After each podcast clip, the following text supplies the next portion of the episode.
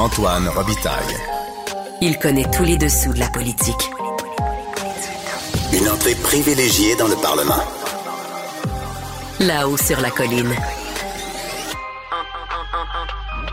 Antoine Robitaille. Bon mardi à tous. Aujourd'hui à l'émission, elle est où la vraie opposition au gouvernement caquiste de François Legault? Au Parti libéral du Québec ou chez les maires des grandes villes, comme plusieurs observateurs l'ont dit récemment? On pose la question à Monsef Déragi, leader de l'opposition officielle à l'Assemblée nationale, qui nous explique comment, malgré l'absence de chef au Parti libéral, le caucus libéral va tenter de jouer son rôle dans la session parlementaire qui s'ouvre. Mais d'abord, mais d'abord, c'est l'heure de la chronique Les voix de la voix. Émotionnel ou rationnel? En accord ou à l'opposé. Par ici, les brasseurs d'opinion et de vision. Les rencontres de l'air. Bonjour Guillaume Lavoie. Bonjour Antoine Robitaille. Expert en politique publique. Guillaume, je t'ai forcé à écouter la première période de questions de la session. Euh, désolé, hein, c'était pas nécessairement la meilleure. Mais euh, dis-moi, en gros, euh, tes impressions avec euh, des commentaires précis. Mais d'abord, euh, une chose qui m'a. C'est vrai que c'était pas la meilleure, là, vraiment. Peut-être que les gens étaient rouillés. hein, C'est la première de la nouvelle session. Mm. Ça va peut-être se replacer. Oui. Mais j'avais l'impression qu'on était un peu euh, dans le passé. Puis une chose qui doit normalement donner le ton à la session, c'est la première question du chef de l'opposition. Mhm. Et là, c'est M. Marc Tanguay. Euh, je trouvais que là, c'était révélateur. Il n'y a pas de matrice ou de vision qui dit voici comment nous, on voit les choses. C'était une espèce de série de critiques échevelées. Mm. Et c'était dur de se retrouver là-dedans. Je me dis, ben, peut-être que ça trahit quelque chose là où présentement le caucus du Parti libéral a plus l'air d'un rassemblement d'un députés indépendants que d'un parti politique qui a une vision claire sur Mhm. ce qu'il ferait lui avec les rênes du pouvoir. C'est d'ailleurs la question que j'ai posée. En deuxième bloc, j'ai Monsef Déragi, le, le leader euh, des libéraux. Puis c'est la question que je lui pose. C'est rendu que c'est les villes qui sont l'opposition officielle au Québec. c'est quand même spécial. Oui, et là-dessus, si on compare, chef pour chef, euh, le chef de Québec solidaire, Gabriel Nadeau-Dubois, a posé une question qui avait justement cette espèce de matrice cohérente de manière beaucoup plus efficace que le chef libéral. Même chose au Parti québécois. Alors, on pourrait se demander, à un moment donné, si tu es chef de l'opposition officielle et c'est les chefs des autres formations politiques qui marquent davantage le coup, quoi qu'il n'y avait pas de coup de circuit nulle part, ça en dit peut-être quelque chose. Euh, Québec solidaire, son chef a bien fait, mais on voit à la réplique du premier ministre qu'il paie toujours le prix d'un certain amateurisme euh, en proposition économique. Il paie le prix d'avoir eu un programme électoral incroyablement mal préparé au niveau économique et ça va les suivre encore quelques temps. Oui, Euh, parce qu'il faut rappeler, il faut rappeler que Gabriel Nadeau- Nadeau-Dubois a posé des questions sur, euh, à partir des phrases un peu choquantes du gouvernement, de plusieurs ministres du gouvernement. hein. Il a dit investis en immobilier. Il a rappelé la phrase de Duranceau. Euh, il, il a aussi dit vous avez juste à parler à votre banque. Ça, c'est le ministre, un, un autre ministre qui aurait dit ça. Le ministre des Finances a dit euh, ben ma job là puis votre job c'est pas comparable. Ça, c'est le ministre de l'Éducation qui a dit ça. En tout cas, il a parlé de la labette bleue de, de, de François Legault. Donc, euh, c'est ça, c'était comme une attaque sur le côté arrogant du gouvernement. Et ça, c'est toujours un danger pour quelque gouvernement qui est au pouvoir, euh, réélu avec une majorité très importante.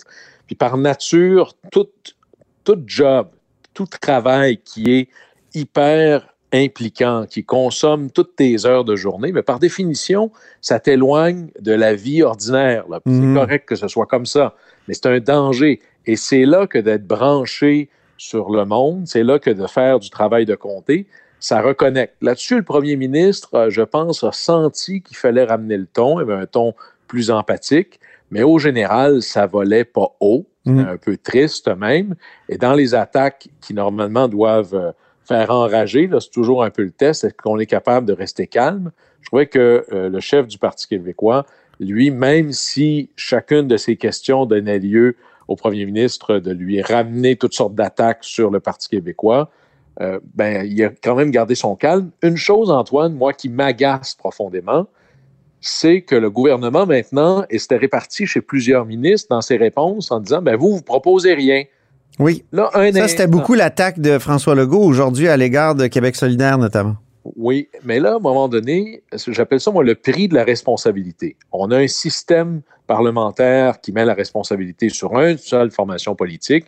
C'est la CAQ qui est au gouvernement. C'est à eux de faire. Et c'est le travail noble de l'opposition de le critiquer. Alors, quelque part, c'est peut-être une manœuvre intéressante de dire, vous, vous proposez rien, mais le poids euh, de la responsabilité ici appartient au gouvernement. Il n'appartient pas à l'opposition le Mm. lendemain des élections de dire voici ce que nous nous proposons. Alors là, ramenons les, les responsabilités sur les épaules de, ceux, de celles qui devraient le porter. là. Mais cette proposition-là du Parti québécois, par exemple, dans sa question de, de donner un mandat à l'Office de la protection du consommateur pour enquêter sur l'absence de concurrence dans l'alimentation, convoquer les géants de des, épiceries pour qu'ils nous donnent des explications.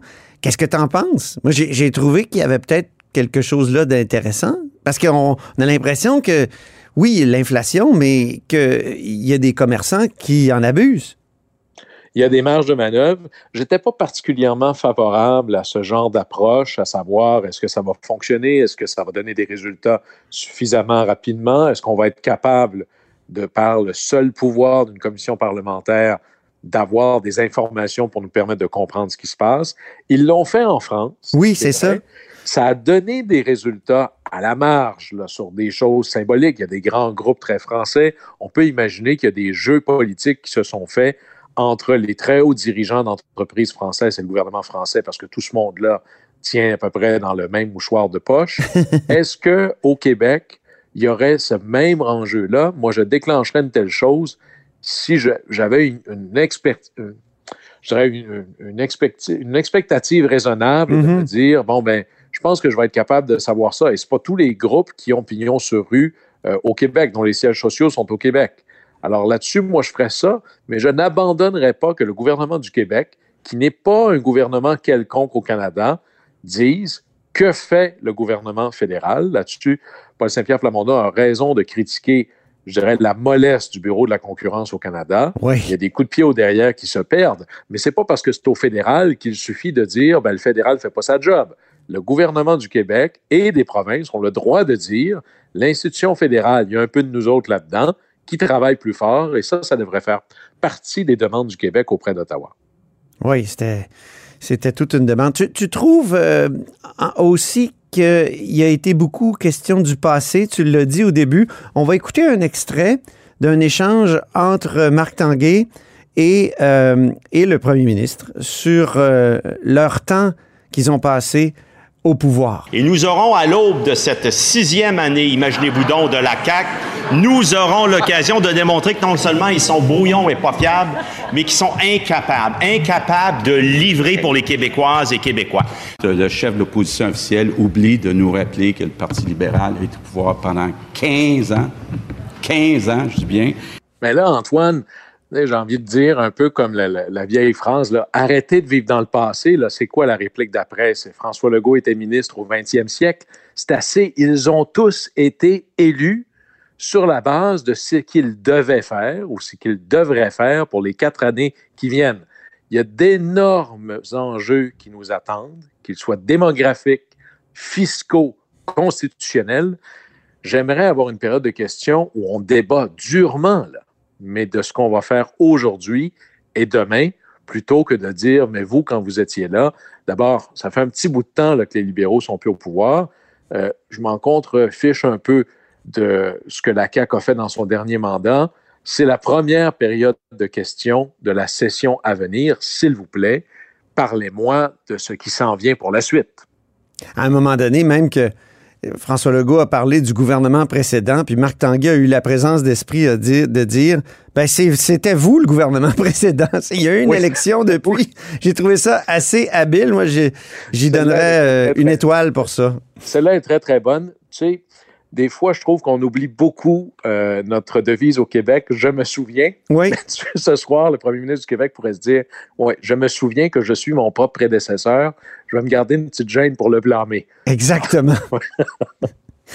Parlons de l'Université du Québec à Montréal maintenant il y a le nouveau, euh, le nouveau recteur, M. Stéphane Palage, qui voudrait doter cette université-là, qui, qui, est mal en point, il faut le dire, qui est dans un quartier aussi qui est très mal en point, qui a connu des échecs importants, euh, je dirais, immobiliers. Euh, on le voit encore à l'îlot voyageur. Et euh, M. Palage dit, ben là, faudrait peut-être se redonner une certaine, un certain prestige, relancer l'université en y ajoutant euh, des programmes, donc programmes d'ostéopathie, faculté de médecine, sciences infirmières et pharmacie. C'est, pas rien. Euh, donc, miser sur la santé pour euh, relancer l'UCAM. Qu'est-ce que tu en penses? Ben, je pense que le gouvernement, si on lit entre les lignes, sa réponse est absolument magnifique et incroyablement lumineuse également.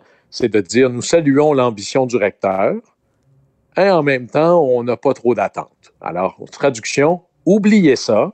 Quand vous êtes une université qui a un paquet de problèmes, je pense pas que la solution, c'est de dire qu'il faudrait qu'on soit encore plus gros. Ne serait-ce que ça. Là. On parler des enjeux de gouvernance à l'UCAM. Mais poussons ça plus loin. Moi, Antoine, je suis passionné d'économie collaborative et un des premiers principes d'économie collaborative, c'est de faire plus avec ce, avec ce qui existe déjà. Êtes-vous en train de me dire que pour former plus de gens dans le monde médical, il faut que je crée une infrastructure complètement nouvelle alors qu'il y a quatre facultés au Québec, McGill, mais j'en ai trois francophones, Sherbrooke, Laval et l'Université de Montréal. Imaginez, là, c'est pas seulement de dire, ben, on va ouvrir ça. Il, est supposément, il y a supposément une pénurie de main-d'œuvre au Québec. Mm. Alors là, imaginez, expliquez-moi où vous allez prendre les médecins pour enseigner, où vous allez prendre le personnel technique, le personnel de soutien, le personnel de gestion des stages, tout ça pour dédoubler ce que l'on fait déjà dans quatre universités. Là.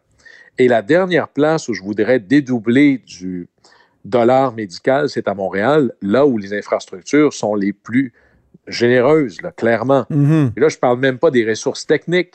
C'est c'est valeur de l'exprimer comme ça, mais le dollar investi pour avoir une classe de médecine par étudiant est infiniment plus élevé qu'un dollar pour une classe d'étudiants en philo. Et là, je ne fais pas un jugement de valeur sur l'importance sociale de l'un versus l'autre, mais dollar pour dollar, le dernier endroit au monde où je devrais mettre du dollar de médecine, c'est à l'UCAM.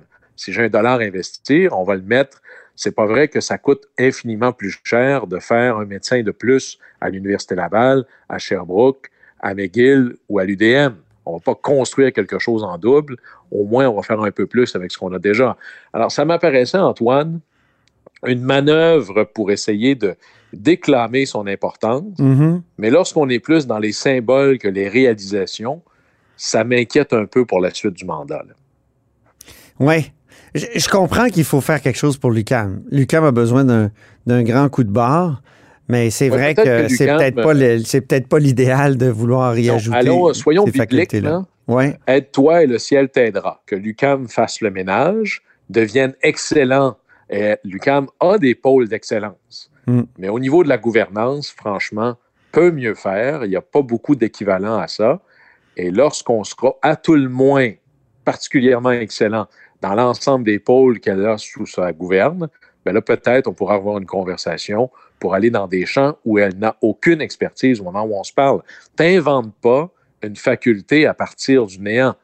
Euh, c'est un peu ridicule de penser aux années que ça a pris pour construire une compétence, une tradition, une réputation pour les facultés de médecine, que ce soit Laval, Sherbrooke, l'UDM ou McGill.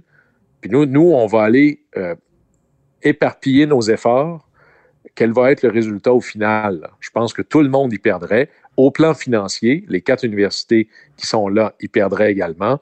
Pense que là-dessus, le gouvernement ne perdra pas beaucoup de temps éveillé ou encore en sommeil sur une proposition qui a l'air plus politique qu'autre chose. Le seul aspect où je trouve important qu'on fasse quelque chose pour l'UCAM, c'est le français au centre-ville.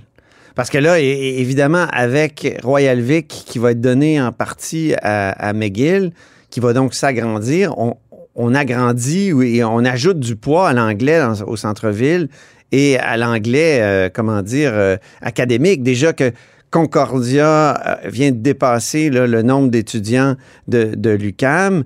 Euh, il paraît, ça a l'air que ça va être durable. Est-ce qu'il, c'est ça, ma, question, c'est au moins il y avait là une proposition, mais que faire de plus? Toi, qu'est-ce que tu ferais? Ben là, s'il est question d'avoir plus de... À part le ménage à l'interne, comme tu l'as dit, là, parce que... Ben, s'il est question d'avoir plus de présence francophone dans le monde euh, post-universitaire, pardon, post-secondaire, Ouais. c'est les cégeps et c'est les universités francophones à Montréal, euh, c'est pas en ouvrant une faculté de médecine de plus que ça va faire quoi que ce soit. Euh, je comprends que le Mont-Royal, c'est gros à une certaine échelle, là, mais c'est pas si loin que ça en métro. Là. Alors là, euh, ils peuvent augmenter leur capacité dans d'autres domaines. Euh, il y a les, Ils peuvent arrêter de faire la grève, peut-être? infini, oui, déjà, ce serait ça. Je comprends qu'ils en donnent même des diplômes et des crédits pour ça. Mais plus que ça, euh, franchement, euh, il y a assez de travail sur la.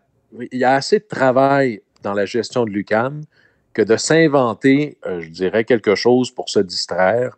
Ça m'a l'air davantage un recteur qui veut montrer qu'il y a de l'ambition pour sa boîte. Mm. À la limite, c'est quelque chose d'honorable. Ben oui. mais franchement. Mais peut-être une perte de temps en même temps. Si c'est... Oui, mais personne ne va Hein? jouer dans le film. Il n'y a personne de crédit. C'est ça. Dire, ah, tiens, oui, euh, on, va, on va faire ça. Là. Et, et là, j'imagine. Belle ambition, mais perte de temps, monsieur. Ça fait Oui, un peu ça. Imaginez la réponse du, euh, du, du doyen des, des- ou des doyens des facultés de médecine des autres universités. Ouais. Ils vont dire, bon, un instant, là, moi aussi, j'ai des besoins. Là. Merci beaucoup, Guillaume Lavoie, Ton plaisir, Antoine. expert en politique publique. Puis demain, on discute encore de la période de questions parce qu'il y en a une demain matin à 10 heures.